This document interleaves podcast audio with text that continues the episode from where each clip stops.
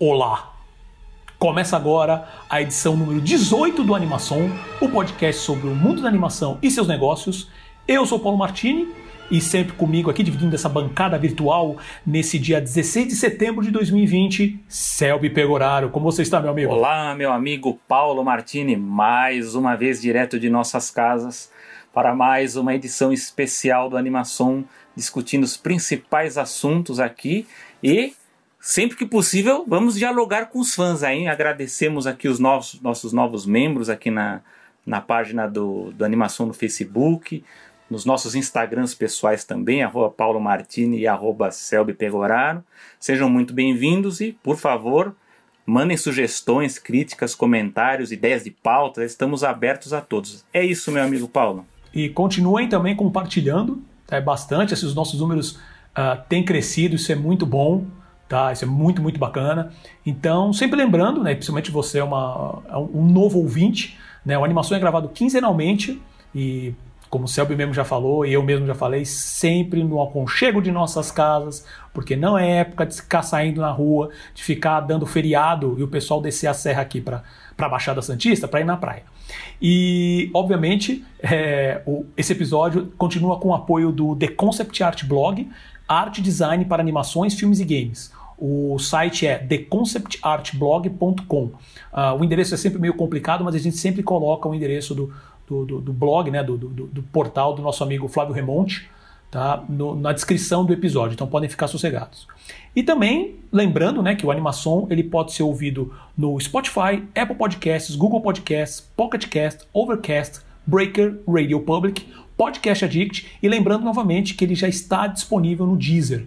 Tá? Então, que é um dos maiores, uma das maiores plataformas né, de podcast no Brasil. Então você pode acessar direto pelo site ou então baixar o aplicativo deles.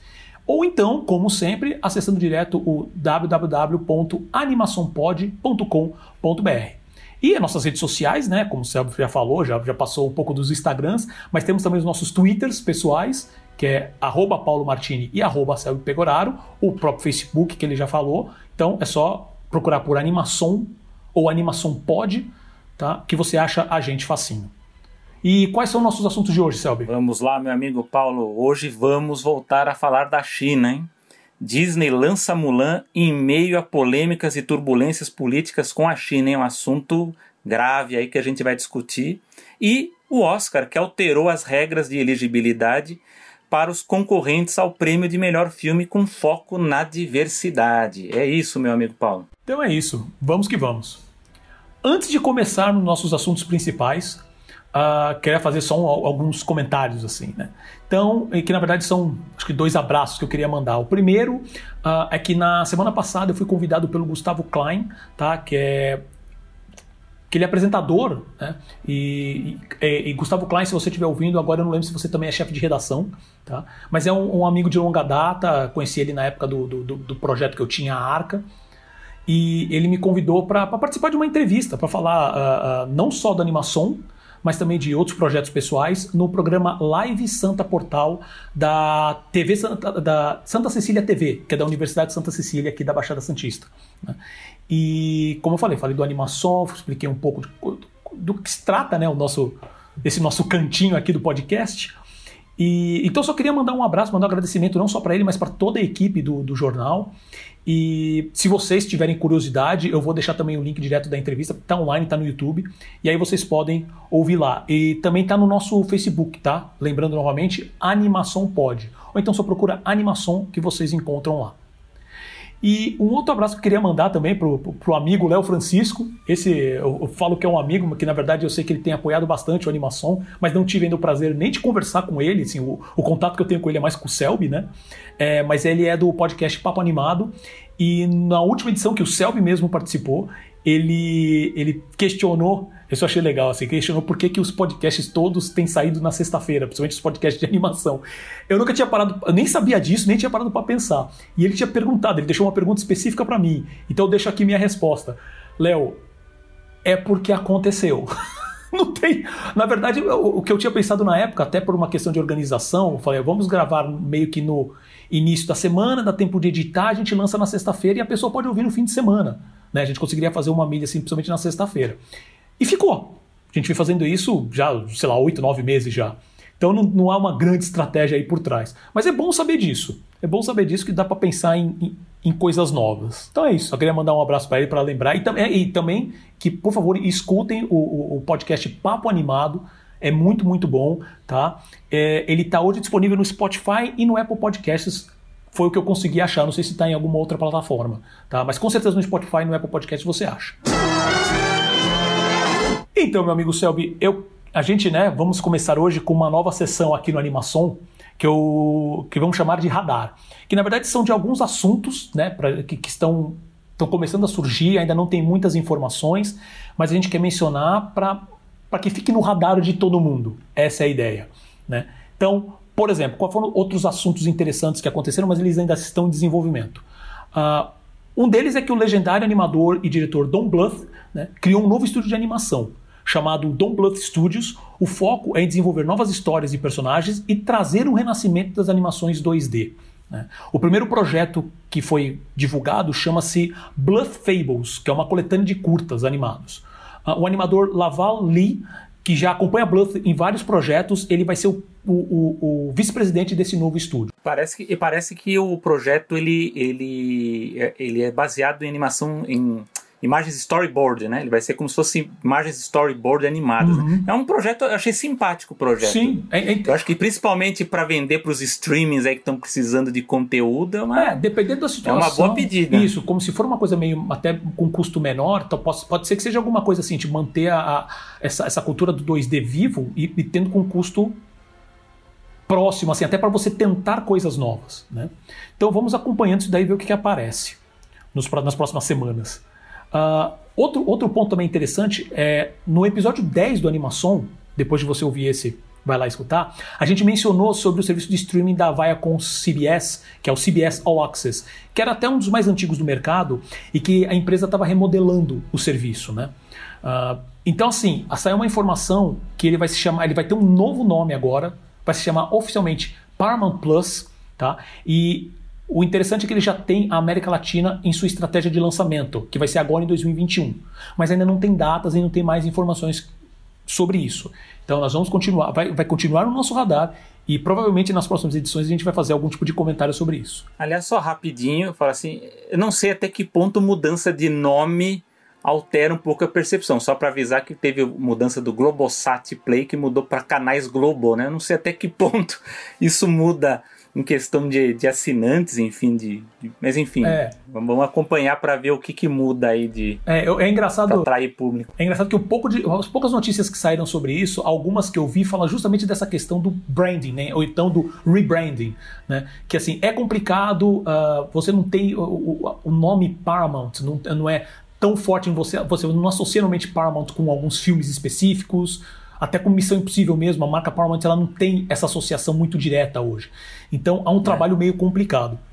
Mas assim, aí pensar até em usar, ah, vamos usar MTV, vamos usar Nickelodeon, é, é, são públicos diferentes. Então vamos ver como é que vai ser isso. O, o, o que eu posso dizer é que eu sei que a, esse nome Paramount Plus ele já é usado na Europa para alguns serviços assim de, de, um produto de streaming para da, da, da, Paramount mesmo, né, de grupo da Paramount. Só que não é um, uma grande plataforma de streaming como é o Netflix, como é o Disney Plus ou uma, uma Apple TV. Mas é um, mais um nome que leva Plus, né? Então, vamos que vamos. E o outro ponto também, esse é, um, é uma notícia bem importante, a gente vai re, realmente voltar nela, é sobre, a, sobre o secretário de Cultura Mário Frias, que ele, que ele publicou um ofício dizendo que vai controlar posts e redes sociais e inclusive editais de todos os órgãos da cultura, né, incluindo a Funarte e a Ancine. Né? Uh, esse ofício sai no dia 4 de setembro.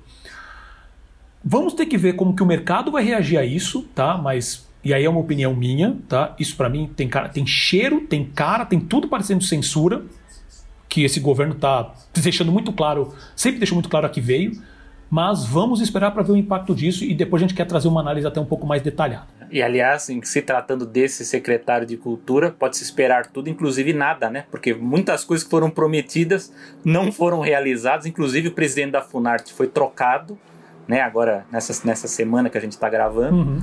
Então, Mas lógico que a questão de, de censura, né, de, de, supervisionar posts aí, editais, é preocupante, a gente tem que ficar de olho. Perfeito. Então, assim, são esses são os três tópicos que a gente deixa para vocês aí, para ficar no radar de vocês. E, obviamente, se vocês também que estão ouvindo tiverem a, a vontade que a gente comente algum assunto específico, nossas redes sociais, só procurar por Animação Pod no Instagram, no Facebook, os nossos Twitters mesmo, e pode mandar porque a gente vai analisar, vai comentar, sem sombra de dúvida. Dito tudo isso, Selby, vamos para os tópicos da semana. Vamos lá, Paulo. Disney lança Mulan em meio a polêmicas e turbulências políticas com a China. O que aconteceu? É Paulo que tomou as notícias aí na, nas, últimas, nas últimas semanas e dias, principalmente. Exato. Uh, tem um assunto específico, né, que eu vou comentar agora, que, que ele foi meio que o que o que o, o gatilho para na verdade, para expor muitos outros problemas, alguns até a gente já conhecia, a gente vai comentar, mas o que, que aconteceu? Uh, nos créditos do novo filme da Mulan, né, essa adaptação live action do clássico de 98, o clássico animado de 98, ele foi lançado no, no, no início agora de setembro no Disney Plus, né, em, em, em vários países aí. Uh, a Disney, na, nos créditos, né, a Disney ela agradece algumas instituições chinesas, né, porque o filme foi praticamente todo rodado na China, né, que ajudaram na produção do filme. O que isso em si é, é, algo comum, né? Toda a produção, principalmente dos Estados Unidos e de outros países também, que saem para outros países, que tem é, ajuda de instituições, né? Sempre tem algum tipo de agradecimento nos créditos. O problema, tá, é que entre essas instituições há quatro departamentos que ajudaram, né, nesse processo, que são braços de propaganda do Partido Comunista Chinês, da, principalmente na, na região de Xinjiang. Tá? Uh, e também do Biro de Segurança Pública da cidade de Turpan, que faz parte dessa região né, de Xinjiang. É, essas organizações hoje são reconhecidas internacionalmente como responsáveis por crimes contra a humanidade. E vou entrar no detalhe: o que seriam esses crimes contra a humanidade? Segundo as evidências que já, já existem, mais de um milhão de muçulmanos, tá? a maioria do grupo Uyghur, e eu peço desculpas se tiver algum muçulmano e eu estiver pronunciando errado, tá? Uh, do grupo Uyghur foram foram e ainda continuam sendo aprisionados em campos de concentração. Tá? Muitos já foram mortos. Além disso, tem uma campanha de esterilização que está rolando, tá? que, ca que causou a queda de 24% nos nascimentos de 2019, é, principalmente nesse grupo étnico. Tá? E além de outras medidas que impactam especificamente esse grupo étnico. Tá? Em outubro de 2019, o governo Trump incluiu essas e outras organizações numa blacklist, o que proibia os Estados Unidos de vender ou, ou, ou fornecer qualquer tipo de produto para eles. Então, assim, é, esse é um assunto. A gente está hoje com dois assuntos basicamente polêmicos, então já vou passar primeiro para o Selby fazer os comentários dele, porque depois tem os meus. Vai lá, Selby. É, então, vamos lá. É, o Paulo ele destacou bem, eu acho que eu, Paulo, a gente, como a gente sempre diz aqui, a gente está sempre com a, com a vida muito corrida, e ele destacou essa, esse, esse tópico aí da, da pauta de Mulan, que eu acho que, que é o mais grave, do que está rolando em relação ao lançamento de Mulan. Uh, eu vou fazer alguns comentários críticos, porque eu acho que o lançamento de Mulan, eu não sei se, ainda é, a gente tem que esperar um pouco para ver, mas eu acho que talvez tenha sido o mais desastroso lançamento de, de filme da Disney nas últimas décadas, eu diria, inclusive. Uh, eu vou citar algum, algumas coisas aqui, espero não me alongar, né? até porque a gente tem. A gente está tentando obedecer um limite de tempo, né, para que os nossos ouvintes não se cansem. Mas eu vou fazer e eu pretendo vou fazer essa análise e fechar com esse assunto do, do, que o Paulo falou, até porque eu sei que ele vai comentar mais algumas coisas.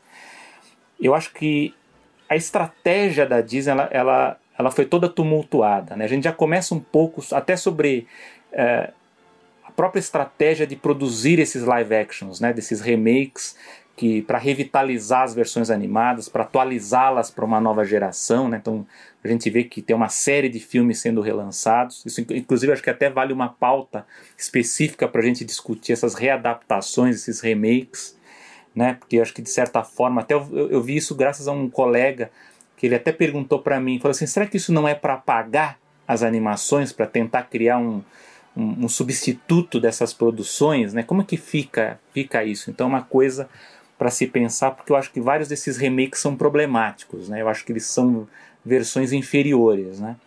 É, no caso específico de Mulan, já a gente sabe que vai estrear no final do ano, mas muita gente já viu, inclusive acredito que muita gente que esteja ouvindo aqui já tenha assistido, né? Uh, eu confesso que eu vi uma parte do filme, não consegui ver inteiro, talvez até porque o filme não é bom, né? Tem um roteiro muito ruim, eu não aguentei, embora ele seja espetacularmente visual. Paulo, você chegou a ver o filme? Eu vi o filme e é muito ruim. Não vou entrar, não falarei mais sobre isso porque esse não é o tópico, mas é. assim, é, é, é desastroso, é desastroso. É. Então, assim, eu, o filme visualmente é bonito, assim, ele, parte design de produção, enfim, é tudo muito bonito mas uh, a parte de roteiro eu achei muito fraco. Inclusive, eu acho assim, embora tenha bons atores, eles estão no automático também, é uma coisa meio. meio e, e, e fora que tem decisões criativas no filme que, que elas são suspeitas, assim, quer dizer, você tira o murcho, o dragão, porque ele é um, né, um personagem mítico lá, né? fantasioso e você coloca uma bruxa lá e com, com, com é uma coisa né é, não, não deu para entender a lógica. Lógico que eu entendo que eles tiraram as músicas, canções, né? as canções elas estão travestidas ali na, na trilha sonora, né, para dar uma lembrança, enfim. Mas é, é, um filme problemático, assim, ele é bonito, eu entendo até a geração mais nova gostou, assim, eu tenho visto que o pessoal, pelo menos mais novo, que está mais acostumado com os remakes, é, esse pessoal gostou mais, mas é um filme problemático. Uh, do ponto de vista do lançamento em si, a Disney ela enfrentou uma série de, de problemas polêmicos. Um é o próprio, que até o, o, Paulo já adiantou, e que a gente já discutiu aqui na edição, acho que até foi anterior, que é o próprio lançamento no Disney Plus, porque a Disney resolveu cobrar, né, como se fosse um aluguel premium, 30 dólares para você poder assistir o filme. Só que antes mesmo, antes mesmo do lançamento, a Disney anunciou que já estaria no catálogo e já deu data, né? No final do ano já vai fazer parte do catálogo padrão lá deles. Quer dizer, então muita gente eu acredito que nem ou baixou para ver ilegalmente ou vai esperar para. Não vai pagar 30 dólares para ver. Então acho que até foi um tiro no pé você anunciar esse tipo de data antes do lançamento, né? Então esse foi um problema há, um, há uma, um silêncio ensurdecedor da Disney e também de, enfim, de concorrentes que analisam os números, porque a gente não sabe muito bem qual foi o resultado desse, desse, desse aluguel prêmio. Eu acho que se tivesse sido um grande sucesso, a gente já saberia de alguma forma. A gente, claro, a gente vai acompanhar isso aí na, nas próximas edições, mas me parece que não foi tão bem assim quanto eles estavam esperando. Do ponto de vista da recepção, há uma outra polêmica também, por sinal, é, quem me chamou a atenção, acabou, acabei discutindo um pouco, ele foi o Léo Francisco, do, do Papo Animado, que é em relação às críticas do filme, quando, quando ele foi lançado. Porque no Rotten Tomatoes eu vi alguns colegas, principalmente colegas que analisam crítica, que eles analisaram que uma série de críticas positivas foram lançadas quase que ao mesmo tempo no pré-lançamento do filme. Então começou a ter um burburinho se não houve ali uma manipulação de resultados para que, que subisse a cotação do filme. Hoje, hoje a gente vê que ele até está misto né, entre os críticos ali, embora positivo, mas no início chamou atenção isso, que estava muito positivo, né? E, e, a gente sabe que quando há esse tipo de manipulação, porque são aquelas críticas rasas, sabe? Aquelas críticas bem rapidinhas, né? Então é, houve essa polêmica em relação às críticas, e quando você vai acompanhar quem realmente assistiu, que é crítico de cinema, que acompanha, você vê que realmente o filme tem problemas, pelo menos os que eu mais acompanho aí, até mesmo quem é, é mais entusiasta de Disney, enxergou críticas no filme.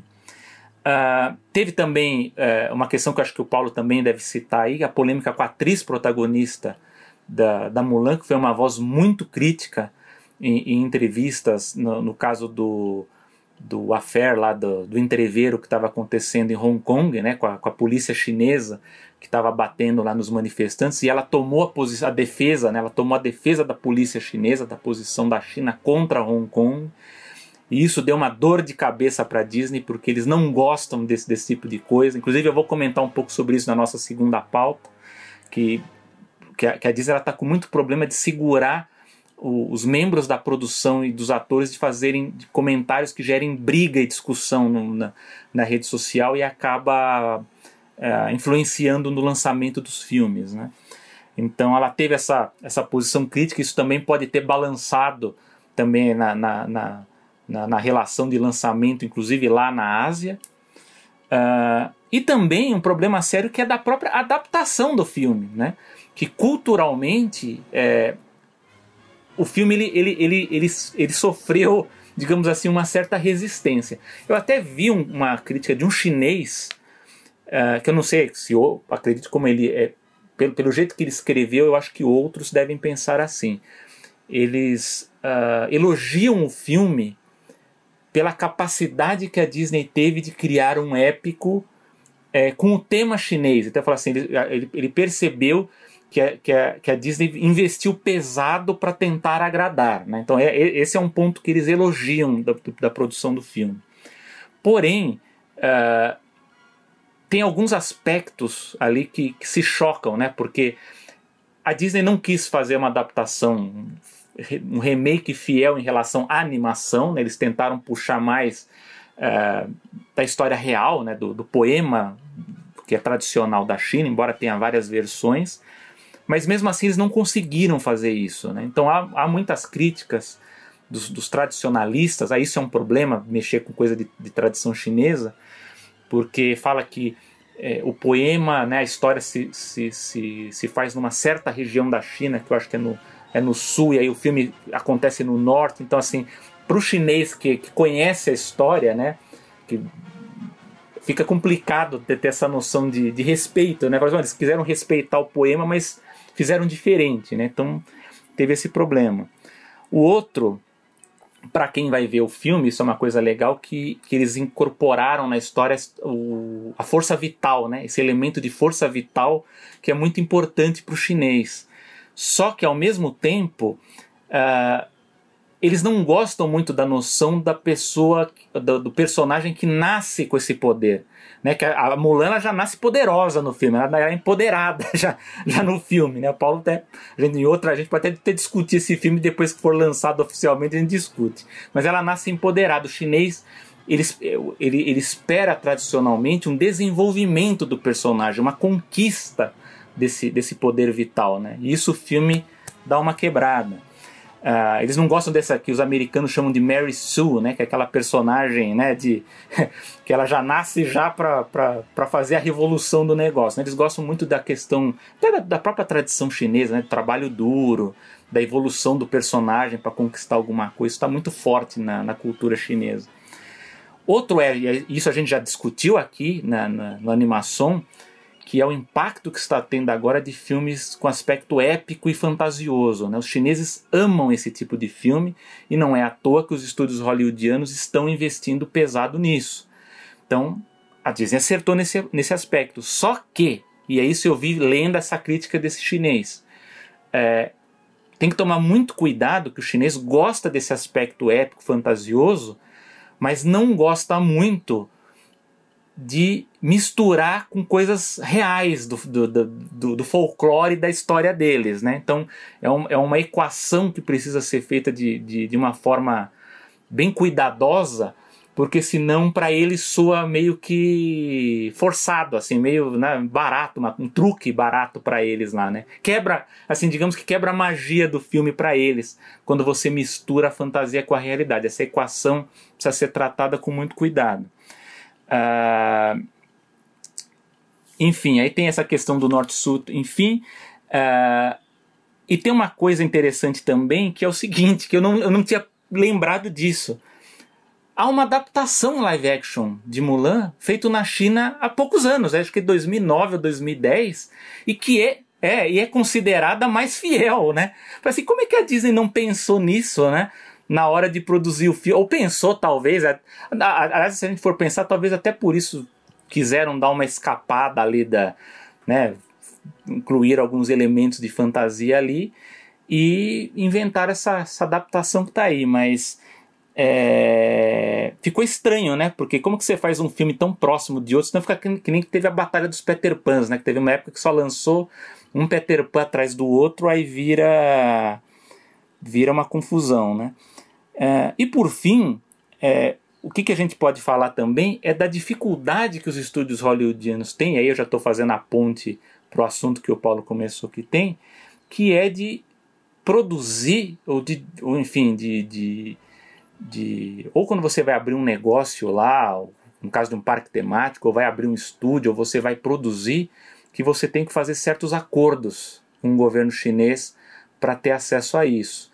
Então, como o Paulo falou, é, que saiu esse crédito, né, a, a, enfim, a essas pessoas, essas entidades aí ligadas a essa cidade que tem os, os campos de concentração, isso foi foi criticado nos grandes jornais, eu vi críticas disso no New York Times, no, nos, nos, grandes jornalões, e, e, a Disney ficou calada, né? A Disney ela não deu ainda uma, uma explicação coerente, né? uma coisa muito grave, e a gente sabe que é, é, a coisa é complicada lá, mas até que ponto a empresa ela, ela, ela deve se submeter para conseguir produzir um filme desse? Será que não havia uma outra forma de fazer que não fosse ali, que, né? Aí a gente fica naquela coisa, se a gente, como é uma produção, é, isso é uma outro, outro tema para discutir, né? Que às vezes a gente sabe que uh, os estúdios fogem, né? Vão, vão fazer produção bem longe para ficar fora de contato de, da hierarquia de executivos. Né? Então a gente não sabe também até que ponto todo mundo na, na hierarquia de produção ficou sabendo disso. Enfim, mas o que fica claro para mim, eu acho que talvez para o Paulo também, é que até pelo silêncio da Disney, fica latente de que aquilo ali foi meio que uma obrigação né, de, de acordo, de contrato para que seja para que fosse filmado. É, teve que ser filmado ali, eles tiveram que fazer uma série de concessões. E é uma coisa grave que eu acho que a Disney ela fica devendo até agora que a gente está gravando. Eu não li, pelo menos até o momento, eu não li nenhuma uh, meia-culpa ali, ou uma explicação decente sobre isso, né? E, e eu acho que a gente tem o papel de cobrar, né? Não, não a gente, a gente não tem o poder para nada, mas assim, mas, né? Pra, pra, como fãs, inclusive, de, de tomar essa posição, né? Mas enfim, é, o que eu fiz aqui, o Paulo agora ele vai fechar, né? Essa, com com, dialogar comigo aqui esse ponto, mas é só para falar o, o quão problemático foi o lançamento desse filme, né?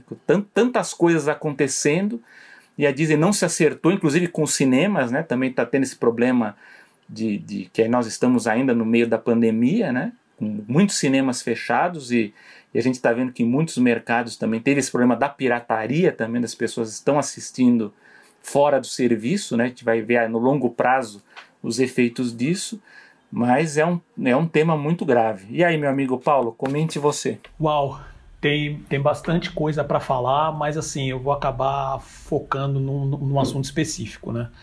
Porque assim, é, uma das coisas que eu sempre gostei, assim, que na verdade foi minha ideia inicial com a animação, era justamente isso, que eu apresentava, até fala, falei com algumas pessoas e eu falava que queria falar sobre negócios e política sobre animação. Acho que foi até esse o, como que eu cheguei para você com, esse, com essa ideia, né, né Selby?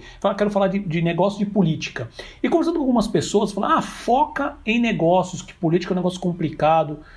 E eu ficava pensando assim, poxa, mas não, teoricamente não tem como separar, né?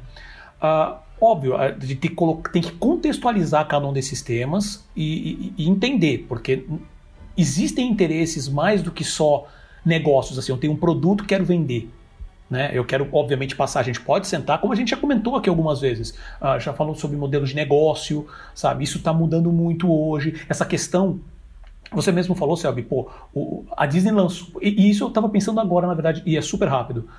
Quando teve o lançamento de, um produto tipo do Scooby, né? O, o Scooby, o longa que saiu agora animado. Quando foi decidido que a Warner ia lançar direto em serviços de, de, de é, como é que é o, o, Premium VOD, né? Que é que você tem que pagar para ver, não é só um pacote de assinatura. Uh, são normalmente serviços que só tem isso, né? Então, por exemplo, que nem aqui no Brasil, você tem o, o Now. Né? Você entra no Now, você não tem, é, ah, tem uma opção de você assinar o Now Subscription, o Now assinatura. Não tem. Você compra o filme, o filme custa tanto, né? A Disney ela fez uma coisa diferente, ela lançou no próprio serviço dela que já tem, né? O, o assinatura. Então é também um modelo novo. Como é que o, o, o serviço, ainda mais com, com, com, de uma empresa tão grande como a Disney, ninguém fez uma tentativa desse jeito até hoje. E eles fizeram agora com Mulan. Então, meu ponto é o seguinte: isso obviamente que dá muita discussão. Uh, a gente pode discutir a questão dos filmes.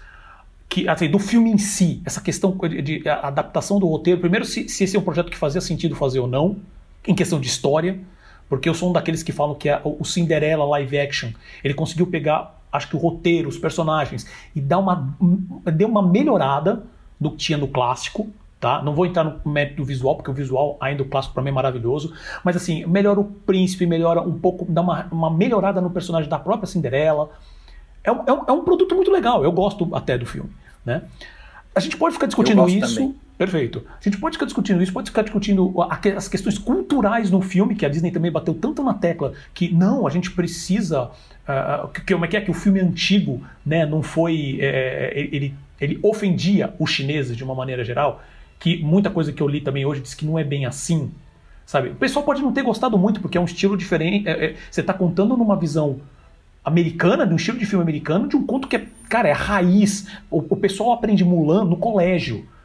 Sabe? É uma coisa. E, e, e o, o, chinês tem essa questão também muito. Que isso é batido no filme também, que é uma questão muito do, do país, né? Muito nacionalista. Eles são muito nacionalistas também. E você pode entrar nessas questões também. Claro, e, e, quando sair oficialmente, sabe, esse é um filme que eu queria comentar, porque ele, assim, ele é realmente um desastre, não só nessa questão de adaptação, na questão cultural, mas narrativamente falando também ele é muito ruim. As decisões criativas, assim, para mim, que não fazem sentido algum. Dito isso, né, mas essa questão da política, de você ver que não é só uma empresa querendo vender um filme, onde você chega num ponto que, que os caras estão que a empresa está basicamente fechando acordos com, com, instituições que tem, claramente são responsáveis por, por genocídio. Tá? Isso é uma coisa muito, muito pesada. Né? Esse é um dos pontos que eu fiquei sabe, trabalhando isso na minha cabeça, porque a gente já veio a gente já fez alguns comentários sobre isso em edições passadas. E é muito complicado você falar assim: ah, vamos, vamos ficar discutindo sobre as questões culturais do filme, se a direção é boa, se o roteiro é bom. Porque como é que é? Vamos falar, fazer um filme sobre a China, onde os, tem quatro roteiristas do filme e os quatro são brancos. São duas mulheres e dois homens. Brancos, sabe? Onde eu, eu li algumas críticas falando assim: os, os diálogos são escritos como se fosse, como se fosse, é a visão de uma pessoa completamente de fora como que acha que um asiático fala, como que acha que um chinês fala, entendeu? Então isso também é muito pesado, mas é muito difícil ficar discutindo isso e dá para discutir. Tá? Olha só, só um ponto que você está falando. O Alan Horn, Alan Horn, que a gente já discutiu aqui, que é o presidente da, uhum. do Walt Disney Studios, né? Sim. Que, é, que, ele deve se aposentar, né? a gente não sabe se o ano que vem, está na briga de saber quem vai substituí-lo. Me chamaram a atenção esses dias para um. Tá no YouTube isso, a gente pode até linkar para vocês aí depois no. Claro é uma reunião que ele está com outros executivos, né, da, da, da Paramount, da Warner, enfim, e ele fala nesse, nessa, nessa reunião, nessa reunião que foi gravada, né, essa sabatina entre executivos, a importância que Mulan tinha para eles em relação ao mercado chinês.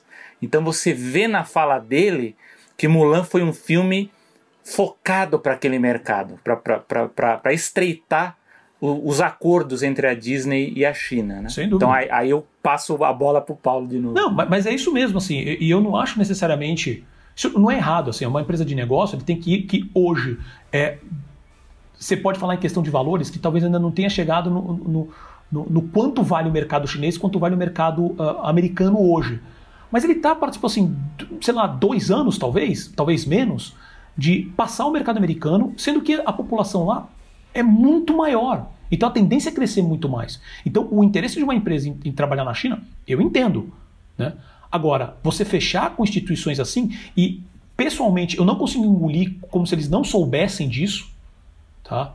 Posso estar errado, muito errado, mas a, probabilidade de uma empresa desse tamanho não saber exatamente com quem está negociando, ainda mais que as negociações lá são feitas, não é uma empresa com a outra, você está negociando com o Estado, um, dos maiores, o maior país do mundo hoje em área e em população. Sabe? E você não saber o que está acontecendo lá, justamente se você pensar em, em, na, nas marcas que você tem, no valor que você quer passar para o seu público e, e, se associar com esse tipo de pessoa, com esse tipo de instituição, vou nem falar pessoa especificamente, mas esse tipo de instituição, é uma situação muito complicada.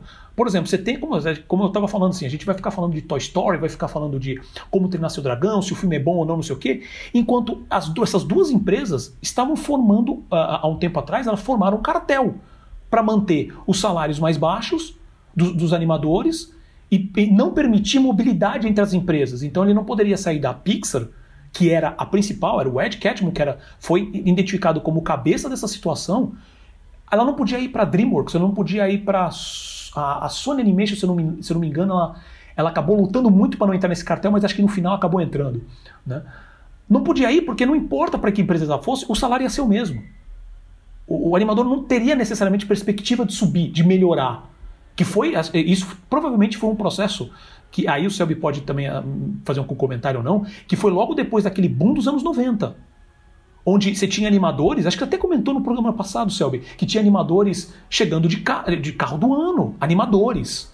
Né? Que foi aquele boom, uh, começa Rei Leão, né? Que foi esse segundo rena é. esse renascimento da animação. Isso, né? Que pega justamente a fase, pega um pedaço ali da fase do Mulan mesmo, lançamento do Mulan.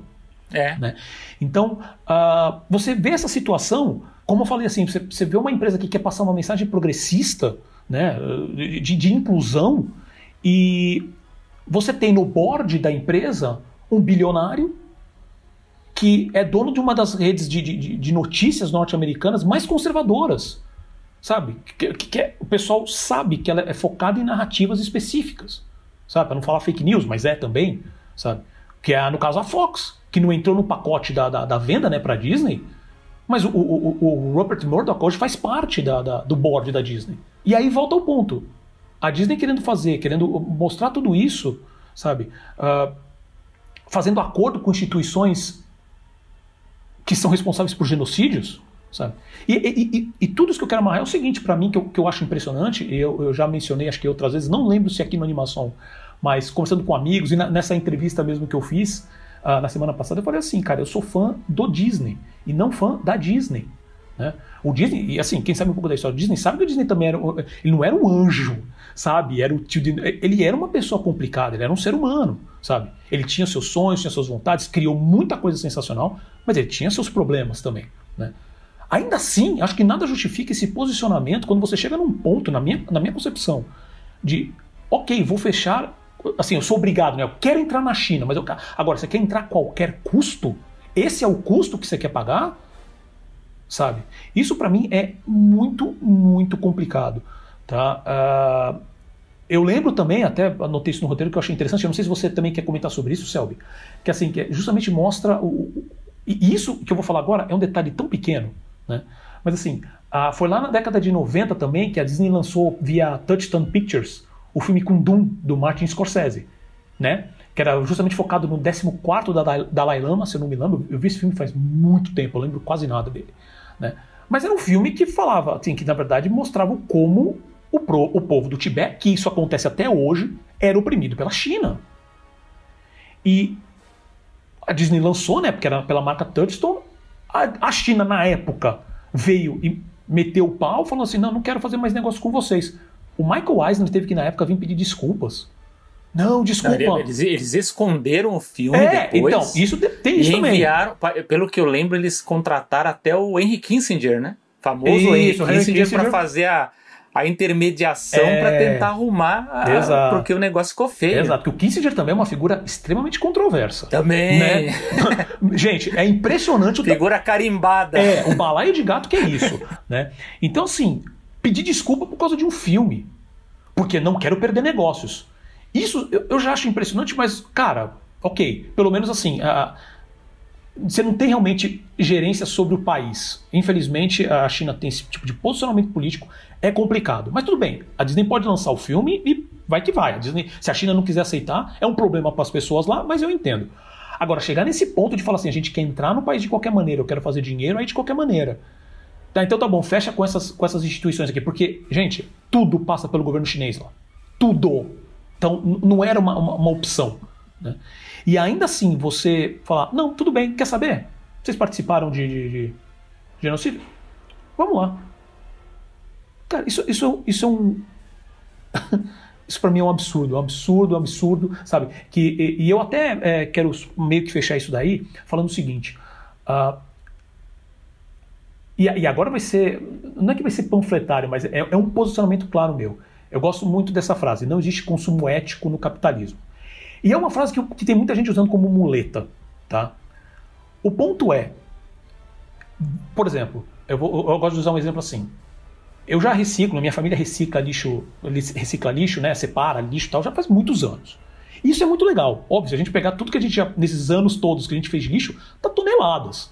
Então, esse tipo de tonelada não ser despejado e maltratado como é, já é uma vantagem.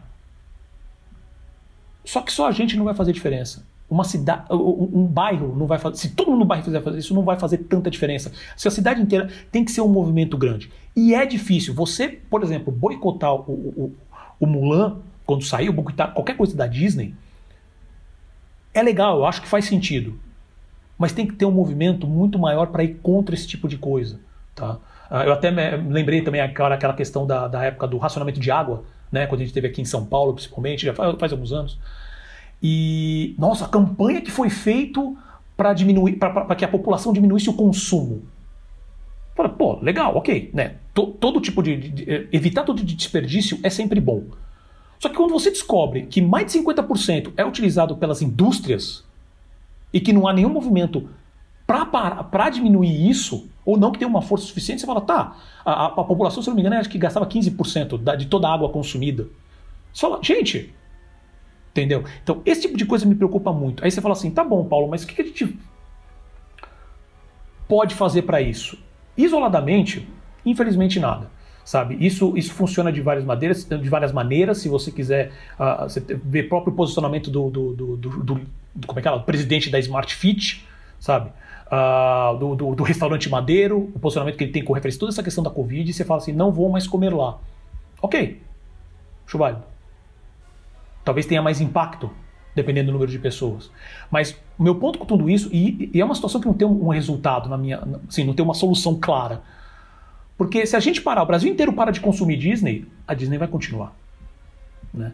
Então, acho que pelo menos com, com animação, uh, e eu tenho telhado de vidro porque eu sou fã de todo criativo que a Disney faz, sou fã dos parques, sabe? Sou fã das animações, gente, o nosso programa é sobre isso, Selby também é um fã das animações, sabe?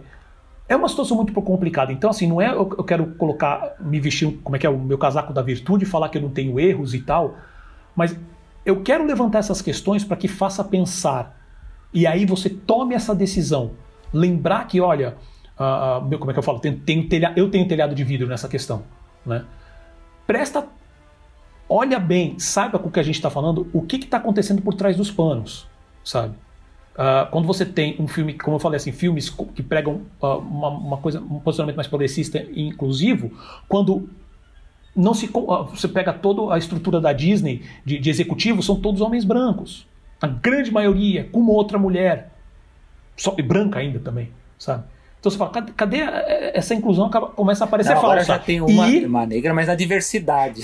Isso, então. então Só isso. E isso, na verdade, eu, obviamente que eu vou passar agora para o Sérgio fazer uns comentários. Que depois eu vou falar isso no, no outro, no outro É isso, é isso que eu ia comentar, porque assim, esse papo da, da, especificamente da diversidade, ele já vai dar o gancho para o próximo papo. É. Né? Mas é uma situação complicada, então eu não tenho uma, não tenho uma solução aqui. Tá? É, a gente precisa, só, só para terminar, a gente precisa é, ter isso, a noção dessas coisas que acontecem para ver o que, que a gente consegue fazer para melhorar. Eu não tenho uma solução pronta, mas é o tipo de coisa que não, também não pode ficar escondido, essa informação. Eu só queria fechar com uma entrevista que eu encontrei do Walt Disney aqui no Brasil, hein? Quando ele estava lançando Fantasia, que estará num livro que eu espero que seja publicado ano que vem, vamos ver, em que ele ele veio para o Brasil e ele estava sofrendo muitas críticas pelo Fantasia, né? Ele foi um fracasso comercial e os críticos também deram porrada nele também por causa dessas adaptações, embora eu, eu acho importante pelo lado que os críticos levaram a sério, eles levavam ao Disney como arte na época, você vê, para críticos muito importantes acompanharem, naquele momento ele era importante, né? E tanto é que tem autores que consideram Disney como obra de arte até 1942. Eles consideram aquilo ali, que chama a fase de experimentação, como arte. Aí depois se transformaria em indústria, né? Mas é, nessa entrevista ele tem uma fala bem curiosa, né? Que tem a ver com isso que o Paulo fala também de, de quando a gente envolve parte criativa é, com, com avanços da sociedade, também quando a empresa fica gigante, né, ela vai aumentando e ela é obrigada a fazer todo tipo de, de acordo, né, de produção para que ela possa sobreviver, senão ela é abocanhada por outra empresa, né? E o Walt Disney ele, ele é perguntado, né, sobre sobre o idealismo dele, né? Porque o Walt Disney era um homem de muitas ideias, ele era um gênio mesmo, né? Mesmo com suas com seus erros, mas tem um trecho que ele fala: é, eu já fui mais idealista, né? E ele dá uma piscada para a secretária, né? Fala assim: hoje eu aprendi a ser mais pragmático, porque ele começou a ver que toda vez que ele tentava ser muito idealista, ele corria o risco de tombar, né? Então, é, lógico que ele levou outras ideias dele à frente, a própria Disneylandia que veio depois foi isso, mas a gente vê na entrevista, quando toca nesse aspecto de, de crítica do que ele estava tentando fazer de novo, né? As dificuldades que é né, para ter esse tipo de avanço e continua tendo. Né? Isso foi em 1941 e a gente está em 2020, né? então a gente vê a gente tem avanços, mas esses avanços são lentos, né? Não, não acontecem de uma, da forma que a gente gostaria, na velocidade que a gente gostaria. Não, sem dúvida, mas é, eu acho que tudo tem um limite. Né? É, eu, eu, entendo que até ele estaria falando. É, é num outro contexto mesmo. Eu entendo esse ponto e eu entendo que a vida e, e lidar com tudo isso vai deixando a gente. vai cortando, né? Cortando não, mas a gente vai deixando de lado alguns idealismos, a gente não pode perder todos, né? A gente vai se tornando mais pragmático em alguns pontos. Mas eu achei esse, essa situação especificamente, eu achei um fim da picada. Mas a gente vai falar principalmente dessa questão mais de diversidade agora no próximo assunto. Vamos lá, meu amigo Paulo. Oscar altera as regras de elegibilidade para concorrer ao prêmio de melhor filme com foco na diversidade. Conte-nos os detalhes. Então, a Academia de Artes e Ciências Cinematográficas de Hollywood, né, é responsável pela produção do, do Oscar, né, anunciou mudanças para a, a elegibilidade de filmes que quiserem concorrer ao prêmio de melhor filme. Tá? Essas novas regras, que têm como foco encorajar a diversidade nas produções cinematográficas, uh, impactando não apenas atores e personagens, mas também executivos e outros profissionais chaves de, em uma produção, entrarão em vigor a partir de 2024. Elas já começam agora um processo onde a academia vai até 2024 uh, alinha, afinar esse processo. Tem preenchimento de documentação que precisa ser enviada. Então, nos próximos três anos, ela não é obrigatória, mas a partir de 2024 vai ser. E aí o que acontece? Para ser elegível ao prêmio de melhor filme, tá? É só o prêmio de melhor filme que, essa, que vai ser obrigatório. O longa-metragem vai precisar atender a pelo menos dois dos quatro critérios a seguir. primeiro critério: representação, temas e narrativas na tela. Segundo critério: equipe criativa de produção. Terceiro critério: acesso à indústria e oportunidades. E quarto critério: ampliação do público. Uh, eu vou resumir aqui quais são esses tópicos e vou já deixar o agradecimento ao, ao Pablo Vilaça, uh, porque esse texto basicamente foi ele que postou no Twitter dele. Eu peço desculpas, Pablo, se você por acaso ver isso se incomodar, tá? Mas assim, foi muito bom esse resumo que você fez. E, e, e, é isso, a gente vai deixar o crédito, não que o Pablo precisasse de, de, de, de, de mais seguidores, nossos quatro seguidores. Mas assim, eu deixo já aqui meu agradecimento, e só vou ler esses pontos que ele resumiu muito bem, tá? Então, o primeiro critério, que fala de protagonistas e coadjuvantes. Então, para o filme se uh, concorrer, né, poder, ser elegível, ele tem que ter ao menos um dos personagens principais ou coadjuvantes significativos é, é, deverá pertencer a um grupo racial ou étnico minoritário, que inclui esse grupo: asiáticos, hispânicos, latinos, negros, indígenas, nativos do Oriente Médio ou do Norte da África, entre outros. Elenco: ao menos 30% de todos os intérpretes de papéis secundários ou menores deverão pertencer ao menos a dois grupos subrepresentados: mulheres, grupos raciais étnicos, é, é foi esse item que eu falei agora, LGBTQ, pessoas com deficiências cognitivas ou físicas. Parte C: tramas e temas. A história principal, os temas ou a narrativa do filme centrados em grupos subrepresentados: mulheres, grupos raciais étnicos, LGBTQ, uh, pessoas com deficiências cognitivas ou físicas. Uh, então, assim, resumindo, para atingir o primeiro critério, tem que. Uh, tem que. Como é que é? Um filme deverá seguir ao menos um dos três itens acima descritos anteriormente. Para atingir o critério 2, um filme deverá seguir ao menos um dos itens abaixo, que seria liderança criativa, chefe de departamento, uh, que ao menos duas das seguintes posições deverão ser ocupadas por grupos subrepresentados: direção de elenco, fotografia, design de produção, montagem, maquiagem, cabelos, produção, figurinos, cenografia, som, supervisão de efeitos visuais e roteiro. Tá? Ah, como, só deixando claro, grupos subrepresentados são mulheres, LGBTQ+, pessoas com deficiências cognitivas ou físicas ou de grupo étnicos. Né? Ao menos uma das posições citadas, nos, ah, citadas acima, que eu acabei de falar, né? Que eu estou lendo, gente, desculpe. é, é, citada acima deverá ser ocupado por. Ah, que foi o que eu comentei agora, que é a parte dos asiáticos, negros, hispânicos, latinos, que é a parte dos grupos étnicos que eles mencionam. Outro ponto, ao menos seis outras, equipe, outras posições da equipe, com exceção de assistente de produção, deverá pertencer a um grupo racial ou étnico subrepresentado. E ao menos 30% da equipe deverão ser compostos por mulheres, grupos étnicos raciais, LGBTQ+, e pessoas com deficiência. Tá. Aí, para cumprir, pra cumprir o, o critério 3, o filme deverá seguir ambos os itens a seguir que é estágios remunerados. A equipe de produção ou distribuição deverá ter bancado estágio, treino para pessoas pertencentes a grupos subrepresentados, os mesmos que eu já comentei. Uh, vale, vale observar que o número mínimo de pessoas pertencentes à minoria será diferente dependendo da escala da produção. Os grandes estúdios terão que, pagar, eh, terão que bancar estágios de mais pessoas, o de menores independentes de menos uh, oportunidade de treinamento e desenvolvimento de habilidades. A produção, distribuição ou financiamento do filme deverá oferecer treinamento em suas áreas técnicas para os já mencionados grupos subrepresentados. E chegamos ao ponto 4, que é representação em marketing, publicidade e distribuição. O estúdio, produtora, deverá ter executivos de alto escalão pertencentes aos já explicados grupos subrepresentados. Tá? Então, esses são os quatro critérios. Selby, por favor, você tem, você tem a palavra. Vamos ver, vamos ver se a gente consegue resumir a discussão, né? Vamos ver. É um sempre um desafio aqui. A gente, a gente, tenta, viu, gente? Eu sei que vocês têm uma paciência para aguentar aqui. A gente, a gente se esforça para resumir, né? Mas vamos, vamos lá. É, enfim, é, a gente sabe que a Academia né, de, de Artes e Ciências Cinematográficas, que, enfim, que promove o Oscar, ela está já há alguns anos promovendo né, políticas de, de inclusão, de diversidade, enfim, na, na, nas categorias.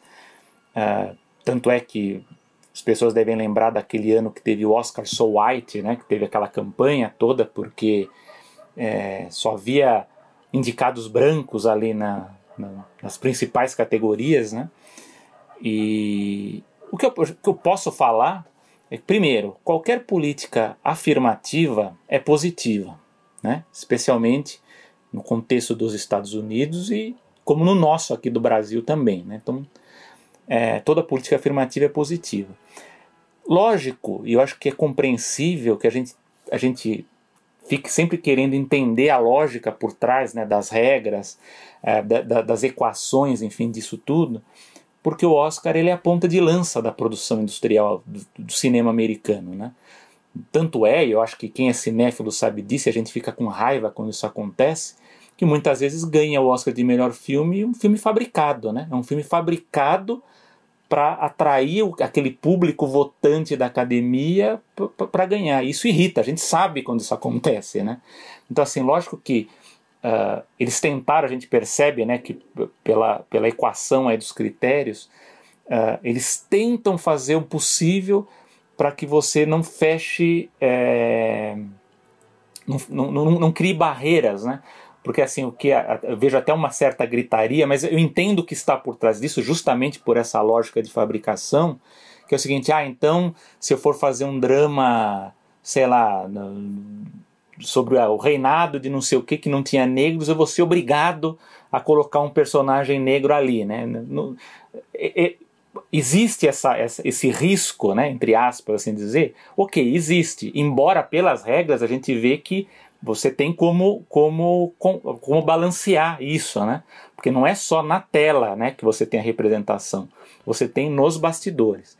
A questão do, da, das políticas afirmativas, só para dar um contexto né, para as pessoas de como é complicado isso, eu vou puxar um pouquinho para a minha realidade, que é na universidade. Né? Como vocês sabem, aqui no Brasil, a gente está há alguns anos instituindo as cotas, né? Tem as cotas de ensino público, cotas para indígenas, cotas é, para negros, enfim. e lógico que tem problemas, a, a cota ela é necessária, a gente sabe que tem problemas, porque hoje para você concorrer é autodeclarado, né? Então você precisa se autodeclarar, até porque já tentaram fazer por banca e a banca também dá problema, né? Porque a, a banca acha que um, uma pessoa tem o fenótipo e, e a, o, o, outro da banca diz que não. Inclusive eu já estive numa, numa palestra com um professor africano que não considerava os negros que estavam na sala como negros, né? Então olha, olha só como que é essa percepção, né? Então é, ela é muito subjetiva nesse aspecto. E esse é um perigo que eu vejo também nos Estados Unidos, porque eles têm o costume de encaixar as pessoas em caixinhas dependendo do seu interesse, né? Então, outro dia eu já vi que não, que Portugal, português não é caucasiano, ele é outra raça. Quer dizer, você, você encaixa, né? Igual branco brasileiro não é branco, é, é, é, hispânico, é outro, né? Então você tem essa, essa, essas coisas subjetivas que lá é muito forte, né? Que é complicado. Mas voltando ao, ao, ao, ao exemplo que eu dei na universidade, que você vê que já fizeram a uma pesquisa relatando que a pessoa que entra pela cota, ela tem o mesmo rendimento da pessoa que entra pelo vestibular normal, que, que, que, que estudou em escola particular. Quer dizer, ela consegue alcançar rapidamente o nível dela. Só que esse é um lado positivo. Agora, olha como a coisa é complicada. Isso eu fiquei muito espantado. Ouvi essa numa reunião da congregação lá um ano atrás. Que, ainda que tenha a, a inclusão, você tem por outro lado uma evasão. Muitos desses, desses cotistas eles desistem ao longo do curso. Por quê? Porque as pessoas esquecem que não basta entrar, ter o custo dos livros, o custo dos laboratórios. Quer dizer, se já há uma evasão em cursos que não precisam de, de material, de equipamento, como sei lá, letras, é, comunicação, enfim, imagina o cara que vai fazer odontologia, vai cursar medicina. É são cursos caros. Então o que acontece? A evasão. Então a universidade agora ela está pensando como ajudar esses estudantes, sei lá, com uma bolsa, um auxílio alimentação, auxílio transporte, para quê? Para dar uma base para ela se sustentar no, no, no, andar do curso. Eu digo isso por quê?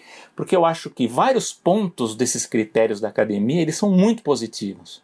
Eu acho que os critérios de tela eles são discutíveis. Eu entendo a bronca de, de, de, de quem. E, inclusive, eu já vi, eu vi muitos críticos de cinema, pessoas que pesquisam cinema progressistas, chiando um pouco dessas regras, eu, até com razão, porque para você não criar é, certas distorções, né, porque você vai usar o critério do, dos créditos. A gente sabe muito bem que muita gente trabalha e não para nos créditos. Os créditos eles são manipuláveis também, né? Basta ver, por exemplo, que o produção, a parte animada do Mary Poppins Returns, ela foi terceirizada e para as premiações a Disney simplesmente sabotou esse grupo, tirou, colocou de fora, né? Porque não é Disney, né? É o pessoal de fora, deixa de fora. Há também o papel seguinte: você não vai colocar as, essas representações, esses atores de grupos minoritários, para fazer coadjuvante de luxo. Nada contra o coadjuvante. É importante que tenha coadjuvantes também. Mas para não cair também naquilo que o, o John Boyega fala, né, do Star Wars, né, de um personagem que se destacou de certa forma no primeiro filme, né, dessa nova trilogia, e no segundo simplesmente foi jogado de lado. Embora ah, eu, eu acho até que a crítica dele ela foi mal, assim, eu acho que do jeito que ele falou acabou, acabou sendo também um, um tanto distorcido. Porque ali eu acho que porque deu a entender que foi por causa da por ele ser negro, mas ali conta também o problema de roteiro também, que os caras eles simplesmente se perderam ali no, no Star Wars. Mas eu acho que o que ele deu como exemplo acontece. Você tem vários casos em que você encaixa um chinês ou você encaixa um, um hispânico, um mexicano, coloca ali um japonês ali para dizer que tem, né? E só para dizer um caso que a gente já discutiu aqui no Animação e tem acontecido com animações isso, você coloca um diretor ali, um co-diretor é, de grupo minoritário para dizer que foi o, teve voz ali, né? Então coloca o mexicano ali no coco, coloca a mulher. Então esse é um medo que eu, que eu vejo por trás. Eu já vi gente da, de Hollywood falando, de, de, de produção falando, críticos de cinema falando que é preciso ficar muito atento a, a esse tipo de manipulação de tela, assim, de, de como é que você vai encaixar esses atores de como você vai encaixar diretores, né, se, se, eles não vão ser tokens, né? É uma, uma espécie de, de. Quer dizer, não é o cara que vai decidir, mas ele está ali para fazer a. para dar a vitrine, né? Para mostrar, ó, nós temos aqui e colocar. Depois eu quero saber a opinião do Paulo sobre isso. Agora, o ponto positivo que eu acho é o seguinte: é a questão da. Isso eu acho que dá para fazer fácil e, é, e dá para checar de uma forma mais fácil. E eu acho que a longo prazo gera os resultados que todos querem ver no cinema, sem precisar, inclusive, desse tipo de, de, de critério, que é o quê? Você ter mais representação, quer dizer, mais profissionais do marketing, mais profissionais na publicidade, na distribuição, e o critério 3 que envolve o fomento. Ou seja, você pagar esses profissionais que estão trabalhando para você, dar chance deles, enfim, assumirem novos projetos. Eu acho que esse, isso aqui no longo prazo vai poder eliminar, inclusive, os, os, os, primeiros critérios. Né? A gente sabe que, que todos eles são importantes, né? mas eu acho que o, o 3 e o 4 eles são muito mais ah, ah, ah, assim eh, eles funcionam de uma forma melhor, né? Assim, de, de, de talvez tenha, resu gente checar. tenha resultado também é. muito mais a longo prazo. Né? Isso, não, eu digo a longo prazo, mas assim é mais eficiente. A gente vai ver isso de forma eficiente. O que não pode é o quê? É como o Paulo falou, você tem os executivos nos estúdios, que não é o caso só da Disney. Tem, são, todos os estúdios sem são dúvida, assim. Aí você tem lá ah, mas tem uma mulher negra. Mas qual é o cargo dela? Ah, ela é executiva de inclusão da diversidade. Aí a gente cai naquele velha, aquela velha discussão que temos no jornalismo, minha área é jornalismo, de, por exemplo, ah, a gente vai chamar o jornalista negro, mas chama o jornalista negro para discutir racismo. Por que você não chama para falar de economia, para falar de, de, política? Então, Perfeito. Então, isso que não pode acontecer. Tem executiva, ótimo que ela esteja lá. Eu acredito até que ela vá fomentar coisas, mas são os outros postos que precisam ser preenchidos. Se você preencher esses postos, por exemplo, agora eu sei que tem na, acho que é na parte de finanças, né, da Disney que tem uma mulher. Eu tenho certeza, até eu vi pelo organograma que já tem outras mulheres, né? Então é isso que vai fazer ter a mudança a longo prazo. Então assim, desses critérios todos, a gente para a gente tentar evitar isso que eu falei de créditos manipulados, ou de reforçar de uma forma negativa esse laboratório de produção que a gente tem, né, de criar filmes específicos. Quer dizer, isso já existia, quer dizer, isso só vai continuar a ter, só que de uma outra forma. É como a gente está falando aqui, até bom, é bom reforçar, é para a categoria de melhor filme, né? Categoria principal, não é não, não, não é para as outras, né? isso é focado na de melhor filme. É, na verdade, há é, informações então... que parece que pode ter algum tipo de impacto diferente em categorias tipo filme estrangeiro e o, e o longa é. de animação. Né? Parece sim. sim, mas não, não falaram nada específico sobre eles ainda. Então estão falando isso aqui só específico de melhor filme. É, então, mas, mas você disse muito bem. Eu acho que no filme estrangeiro, pô, Parasita ganhou melhor filme, né? Exato. Então a gente tem, tem, tem chance de um filme estrangeiro Isso. concorrer e que não, e não, e não passe por esses critérios. Né? Então é uma, é uma questão problemática, né? assim dizer. É lógico que eu, e aqui ah, faço também os meus agradecimentos, que a gente citou aqui o resumo, que aliás fui eu que passei para o Paulo. Verdade. Do, é verdade. Do Pablo Vilaça, que eu acho um excelente crítico de cinema. Eu sei que ele é um crítico, é, é um crítico militante, né? Por, por vezes até panfletário meio chato, né? Mas eu acho que no, do, do, na análise de cinema dele é muito boa. Eu gosto. Parece que agora ele está mais focado nisso. Eu até prefiro, que até para ele ficar mais calmo também, porque ele, ele sofre muito também com, com discussões.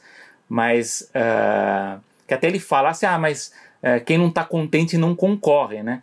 Eu acho que tudo bem, pode ser isso, mas eu acho que a gente tem que tomar cuidado porque o Oscar ele é ponta de lança, ele mexe com toda a indústria, ele vai mexer nas outras categorias. É igual a universidade. O que acontece numa universidade muito importante, sei lá, na Harvard, vai desembocar nas outras. Aqui no Brasil é a mesma coisa. A USP está fazendo grupo de quadrinhos, sei lá, ou de animação que vai ter agora em outubro, outras universidades vão fazer. Opa, a USP está fazendo, por que, que a gente não vai fazer também? Então tem esse efeito de cópia. Agora, antes só de passar para o Paulo, só para a gente fazer essa ponte do, do que a gente comentou lá da, da atriz de Mulan, que, que discutiu né, sobre o, defendeu a polícia chinesa, e o John Boyega também, que fez a crítica do, do personagem dele que sumiu. É, há essa também uma, uma uma guerra, que eu pesquiso guerras culturais, agora estou indo para a fase final dessa pesquisa, a gente vê que tem uma, uma, uma briga né, nas redes sociais sempre que há essa discussão que, eles chamam do, do woke, né? Essa coisa de você ter, ter a inclusão social, enfim, forçada nos filmes, né? Que você fala assim, ah, mas incluir essa personagem propositalmente é, para causar, para ter um personagem gay, para ter um personagem negro, para ter. E, assim, lógico que tem filmes em que você vê que há uma agenda por trás disso para para incluir, eu não vejo nada de errado nisso, se é, se é a proposta da produção. Outras não tem, outras você acaba uh, criando uma, um, um, debate ali meio à toa. Só que os próprios membros da, da produção e os atores, eles por vezes eles se envolvem em discussões públicas com, com, com nas redes sociais. Né? Então, eh, teve um caso que até eu, eu já eu discuti com amigos também, foi quando, na época do lançamento da Bela e a Fera, do live action da Bela e a Fera, o diretor resolveu discutir, falou em entrevista e depois discutiu nas redes sociais o fato do personagem lá, o, o LeFou, ser gay, né? Não, porque o personagem é, é gay, não sei o que. Aí você olha no filme, é uma coisa muito inócua, né? não, não tem nada demais. Ou seja, ele falou isso quando o filme estava para ser lançado. Ou seja, ele criou uma briga né, na, na, na, nas redes sociais que assim, tudo bem, você quer falar, fala, né? Embora eu acho que como diretor, ator, você tem que. Isso já existe, não é de agora isso, mas você tem que seguir a linha do, do, do PR, né? Ali, do, do, do que a assessoria da, de imprensa da Disney quer que você fale, né? Você não pode fugir muito do, do roteiro, né? Só que é, há esse risco porque você entra em, em disputa, né? Desse tipo de, de, discussão sobre inclusão, enfim, ou de outra, outros temas, não é só esse e aí você briga com um grupo que é contra, aí o grupo que é a favor resolve xingar o outro grupo, aí os dois ficam brigando, e como diz um, um executivo da. Não sei se foi um executivo da Warner comentou, falou assim: e quem perde é o filme, porque os dois começam a criticar, porque o lado que está defendendo também começa a falar mal. Não, porque a, a, outra versão era ruim, porque não sei o que também tá, tá péssima, né?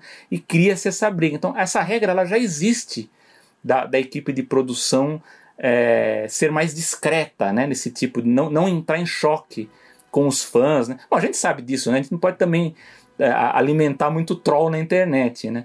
mas eu acho que isso entra na esteira dessa, dessas decisões, porque, lógico, é, estou falando isso porque a gente vê esse tipo de crítica desse tipo de, de, de, de pessoas que, que acham que isso enfim, é uma agenda forçada tal, mas também há críticos acadêmicos, inclusive pessoas mais progressistas que estão assim, estão de olho, elas querem entender direito como é que vai funcionar isso, para ver se de fato é, vai ter todos. Eu acredito que vai ter, a gente vai a gente vai sentir isso no, no, no médio e longo prazo, mas assim, critérios 1 e 2 são mais preocupantes, a gente tem que ficar de olho. 3 e 4 para mim eu acho perfeito, né? Mas uh, a minha posição é que a política afirmativa é muito boa. Agora, se ela vai funcionar como a academia quer e se Hollywood vai obedecer do jeito que está, a gente vai ter que acompanhar. O que eu posso dizer é assim, dado o histórico de Rod, ele sempre arruma uma maneira de burlar esse tipo de regra, né? Mas agora eu quero ouvir a, a opinião do amigo Paulo aí sobre essa discussão da política da, do Oscar. Cara, o meu é simples, acho que você, você explicou bem esses pontos, assim, uh, eu concordo contigo que políticas assim são positivas, tá? Uh, meu único comentário seria o seguinte: eu acho, como você comentou, né, do, do, Oscar So White, e eu lembro na época que os comentários eram assim, e, eu concordo, assim, em partes eu até concordei, que eu falei, poxa, vocês estão descendo o pau no Oscar, tá? Uh, sendo que sendo que na verdade isso é um problema da indústria como um todo. Né? Ele é só, que nem você mesmo falou, Selby, eles são uma vitrine. Né? E não, é, é, não, é só, não são só uma vitrine, porque a própria academia ela é, ela é montada com os mesmos membros que fazem parte dessa indústria. Né? Mas aquela ali era o ponto final. Né? Então, poxa, o que, que o Oscar pode fazer se esses foram as, as, as, os filmes que as, que as produtoras, que as, que, a, que os estúdios decidiram indicar, né? Aí falei, ok, faz sentido. Então tem que ter um processo muito mais dentro da, da indústria, né, do mercado, que tem que fazer isso aí mexer. Tá bom. Tá aí, ok. Ah, o, o Oscar poderia fazer mais? A academia poderia fazer mais? Poderia. Mas naquele momento você fala, gente, eu estou trabalhando com essas regras e tal. Tá bom, passaram-se cinco anos, né? E eu acho, eu, o que eu achei engraçado desse novo posicionamento é que assim, o Oscar chegou e falou assim: tá bom, eu vou tomar responsabilidade. Tá? Então tá, então vocês falam que existe esse problema, a gente entende que existe esse problema. O que, que a gente pode fazer do nosso lado para tentar melhorar? A gente pode fazer essas regras. É, lembrando que eles convidaram primeiro, né? Vários membros novos. Sim, né? ah, isso já começou também, no passado, é. bem lembrado, bem lembrado, né? Que foi fruto do Oscar So White, já veio nessa. Exatamente. É, nessa- já fizeram situação. alterar as regras de, de convidar os novos membros, né? Que você tinha, tinha umas diferenças, eu não lembro de cabeça agora. Aí tá bom. Aí vem a academia e fala: tá bom, então vamos tomar, vamos dar um passo a mais, vamos realmente fazer um processo para começar a dar mais oportunidade. E, novamente, essas regras, como você falou, você pontou muito bem alguns dos possíveis problemas que cada uma pode ter, qual que teria mais sentido que a outra, e eu acho que faz todo sentido. Eu acho que todas elas são ah, totalmente abertas para críticas, para melhorias. Agora, como eu vi, muita gente reclamando, com comentários, até anotei aqui, comentários do tipo: ah, a onda da lacração vai, mudar, vai, vai dominar tudo. Ah, isso deveria ser uma mudança de sociedade no mercado. O que eu concordo, mas em partes, conhecendo o contexto, falo assim, cara, se você deixar simplesmente as coisas correrem do jeito que estão, a possibilidade de mudança, não que ela não vai acontecer, mas vai demorar e pode ser pequena. Né? E um que eu achei um absurdo também, que eu achei, assim, eu acho que umas duas ou três pessoas falando algo mais ou menos nesse termo, assim, que isso era psicopatia e doença mental. Falei, ah, não, peraí, aí vocês estão de brincadeira, sabe? Vocês estão de sério, vocês estão de palhaçada, tá? Porque, novamente, se, se a ideia é diversidade, aí se você já não concorda com isso, sabe, é no pior dos casos, isso é racismo puro. Desculpa, sabe? Porque se você tem claramente eh, situação, uma situação no mercado que dá menos oportunidades para as pessoas que são de cor, etnia, de, de- de, eh, orientação sexual diferentes, isso é claro, isso é provado, e você não quer fazer nada para isso, cara, só tem uma resposta. né? Então, é, esse é meu único ponto. Eu achei que, que, que essa proposta é boa, a ideia é boa, tem alguns pontos que são, que nem você mesmo falou, sabe assim, pode ser que a pessoa eh, engane, tem, eh, não coloque créditos onde deva colocar créditos, que isso é um outro problema, né? mas que impacta nessa, nessa ação. questão dos diretores também colocar, né, nos principais nomes. Isso, é. O que, o que é diretor, o que, é co-diretor, se faz sentido o roteiro passa na mão de tanta gente, ah, o que, que real- quem realmente vai ganhar crédito, se a pessoa que, que é LGBTQ saiu antes, o que, que equivale, porque tem também essas regras né, no, no- nos sindicatos para falar assim, ah, se você manteve três páginas, do, ah, ah, não é exatamente isso, mas só para dar uma ideia, se você manteve três páginas do roteiro, do jeito que estão, que foi apresentado né, para avaliação, ah, então você merece receber um crédito de co-escritor. né? Se você só foi lá, você foi o quinto cara, como por exemplo, o próprio filme, eh, usando um exemplo bacana, o Toy Story, teve tanta. O primeiro, tô falando do primeiro, teve tanta gente que passou por aquele roteiro, mas tanta gente, sabe? Que, é- que é um absurdo. Se eu não me engano, acho que o Brad Bird passou na época, o Joss Whedon passou na época, passou um monte de gente, né? E eles não recebem o crédito. Teve várias versões. Várias filme. versões. E eles não recebem o crédito final. Não. nenhum crédito, né? Assim, tipo, oficialmente. Não, só pra dar um exemplo, o Raya, né, que tá sendo produzido, Uhum. teve várias trocas. Isso. Vai estrear agora. Exatamente. A Disney tá até meio escondendo o filme, tá meio estranho, né? É, é, eu não, lembro. é, não é bom sinal. É, eu né? lembro de uma situação assim com um bom dinossauro também, que os caras foram segurando É, informação também. até faltando alguns poucos meses pro lançamento. Né? E então assim, essas medidas são boas. Vamos criticar, vamos ver também assim que, que ela realmente entrar e oficializar e vai tomar um tempo para isso, né? É, vamos criticar onde deve ser criticado, sabe? Ah, críticas que eu não, por exemplo, que eu já, que eu já acho estranho é o que, o que tange a questão criativa. Porque que nem você mesmo falou, Selby, ah, que, que eu sei que você mesmo mencionou que pode dar problema, porque assim, ah, isso pode impactar no tipo de histórias que estão sendo contadas. Primeiro que só está sendo contada história de- com visão de branco. A gente acabou de falar do Mulan sobre isso, né? Ah, então, ter novas histórias é sempre bom, de uma, uma visão diferente é sempre boa. Mas. E, e outra coisa também, que nem você falou, os filmes eh, vêm com uma visão, são os filmes de estúdio, provavelmente, como você mesmo falou, focados que eles sabem assim, ah, a galera do Oscar funciona dessa maneira. Vamos fazer esse tipo de filme. Ah, mas o meu roteiro não era assim, acabou se alterando para cair nessas regras. Isso também não é um tipo de. de como é que fala? Ataque, é, ataca a arte. Vou dar um exemplo da Valente, né? Da Brenda Chapman, que trocou, né? Ela tinha feito basicamente quase todo o filme e depois. Puf, Jogou quase tudo fora. Quase no final cortou, é, né? Entendeu? Era um filme com a visão dela, né? Exato, exato. Então, assim, ah, esse é o problema da arte. Isso acontece desde sempre. Cinema, principalmente nos Estados Unidos, ele nunca foi. Ele não nasceu como arte. Ele nasceu como negócio, como entretenimento, gente. Vamos entender. É uma forma de arte sem sombra de dúvida. Mas se a gente vai falar assim, ah, vamos ver a história, a história é um produto. Né? E, e vai continuar sendo. Eu entendo também essa parte, mas a gente precisa, sabe, entender, analisar com mais calma qual que vai ser esse impacto.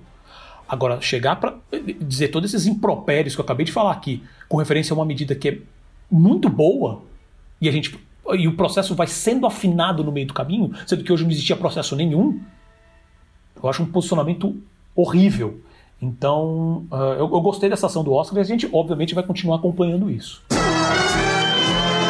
Dito isso, chegamos às dicas culturais. Meu amigo Selby, você tem alguma coisa? Bom, nós discutimos aqui muito, né?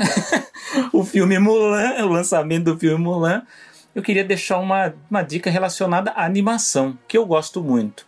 Ela, ela já pertence àquela, digamos assim, ao declínio da, da chamada era da retomada ali, né, do, dos anos 90, né, do, da Renaissance da Disney dos anos 90, né, de 98. Uh, ah, eu deixo aqui como dica o The Art of Mulan, né, que é do, do historiador que, por sinal, está trabalhando na Disney agora, que é o Jeff Curtin.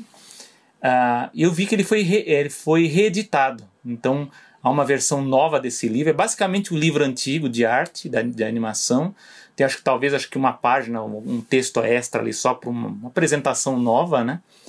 Mas para quem curte a arte do, da animação, eu acho talvez seja um dos melhores livros de arte de filme que tenha esse da Molan, porque os outros uh, eles são um pouco mais genéricos, esse eles dão uma, uma focada maior no design de produção, como que foi a inspiração na arte chinesa para fazer o filme, né? Então acho bem legal. E eu vou dar uma segunda dica, na, na digamos assim, na rabeira do que o o, o Paulo ah. aproveita para dar, aproveita para dar a segunda dica que hoje eu não tenho dica cultural. Então vai, temos as duas então dicas eu vou então. Dar pelo Paulo. Isso, vamos lá. É não, eu vou dar a dica pelo Paulo porque ele estava falando exatamente sobre isso de é, de filmes, enfim, de Hollywood não ser arte mas tem um livro que eu li, inclusive, para minha tese de doutorado. Aliás, é uma dica que eu dou para o Paulo também ler, porque eu acho bem legal Manda esse bala. livro, que é um livro chamado America's Corporate Art. Né? Digamos que é arte, é arte corporativa da América. Né? É de um autor chamado Jerome, Jerome Christensen. Jerome Christensen. Então é America, America's Corporate Art. Ele tem uma, uma análise bem legal. Ela é uma análise meio polêmica, tem gente que que na, na, academia, né? Academia é no sentido de universidade. Aqui, às vezes eu falo academia, o pessoal acha que é puxar ferro, né? É da universidade. Ele tem uma, uma tese bem interessante. Eu falo que é polêmico porque é, muita gente na, na área de cinema, né, dos estudos de cinema, torce o nariz quando você chama, por exemplo, cinema hollywoodiano de arte. Né? Não, isso não é arte. Tanto é que a minha própria tese que é animação em quadrinhos, eu, tive que colocar produção cultural no início do século. Não pode falar que é arte, né? Então é uma produção cultural sobre isso. Mas o que ele vai falar, o, o Jerome Christensen, é justamente um estudo do que ele chama de arte corporativa. Por quê? Porque dentro de todo esse esquema aí que o Paulo mesmo falou, que é o esquema comercial, esquema de indústria que você tem, você tem um aspecto da arte ali no meio. Né? É um aspecto que envolve os diretores, os produtores, enfim, os, no caso da animação, ali os, os, os pessoal do storyboard, os animadores, pessoal de desenvolvimento visual e a própria cultura do estúdio. E, eu, e, a dica que eu dou desse livro é porque o capítulo final ele vai analisar dentro desse esquema da arte corporativa a cultura da Pixar, aquela cultura dos primeiros anos da Pixar, né? Da, da época do Steve Jobs. Então é uma dica, ele vai, ele vai falando dessa cultura em vários estúdios, na War, na MGM, o capítulo da MGM é, é sensacional. Mas eu dou essa dica aqui porque o último capítulo dele, ele, ele trata um pouco de por que, que a, aquela cultura construída na Pixar ela foi importante para produzir aqueles filmes que a gente conheceu do, do, início daquela safra, né, do Toy Story, a Bugs Life. Lógico que depois a gente soube que tem uma série de problemas aí no meio que não cabe agora citar. Mas enfim, problemas que com o tempo foram aflorando e, amplificando, até porque a Pixar ela foi se agigantando, né? Ela era um estúdio pequeno e ela foi crescendo muito. Mas, enfim, já que o Paulo não. não eu acho que a dica encaixa perfeitamente na que, no que ele estava falando, então fica o America's Corporate Art, do, do Jerome Christensen. E assim, é, vamos procurar, assim, se os, se, os, se os livros estiverem disponíveis, a gente vai colocar o link lá sempre na descrição do episódio, né? E com isso chegamos ao fim de mais um Animação. Comentários finais, meu amigo Selber? Não, hoje já falamos demais, eu só quero agradecer novamente ao Léo Francisco e dar um abraço ao ao, ao Eric Pontod e o Alisson Darunha do grupo Eu Amo a Disney, que eu tenho. não, não é, faz, Fazia muito tempo que eu não participava, mas é, eu voltei a participar agora de algumas lives quando eu tenho oportunidade, né? Quando eu tenho tempo, que tempo agora, mesmo trabalhando de casa, é o que menos a gente tem, né? Verdade. Mas eles estão dando uma força também aqui em relação ao podcast, então deixo o meu abraço a eles também lá do, do grupo Eu Amo a Disney no Facebook. Com certeza, abraço para eles também e mandando sempre agradecimento para o Gustavo Pinheiro, responsável pela edição do podcast e também pelo design, todas as artes que vocês veem de atualização nas redes sociais. É, é culpa do Gustavo, então, cara, o cara é muito bom, tá? Mandando também um, um, um agradecimento para o Flávio Remonte, né, do, do The Concept Art Blog, que continua apoiando o Animação, e sempre agradecendo você, meu amigo Selby, lembrando das nossas redes sociais, então estamos no Instagram, Animação Pod, uh, no Facebook também, Animação Pod, ou só procurar Animação, nos dois você encontra. Uh, nossos twitters pessoais, do Selby, arroba Selby Pegoraro, o meu, arroba Paulo Martini. E mais uma vez, lembrando que o Animação está disponível no Spotify, Apple Podcasts, Google Podcasts, Pocket Casts, Overcast, Breaker, Radio Public, Podcast Addict e também agora no Deezer. Tá? Ou então você já acessa direto lá o animaçãopod.com.br. Eu sou Paulo Martini. E eu sou Selby Pegoraro. E nos vemos no próximo episódio. Isso é tudo, pessoal. Até mais, pessoal.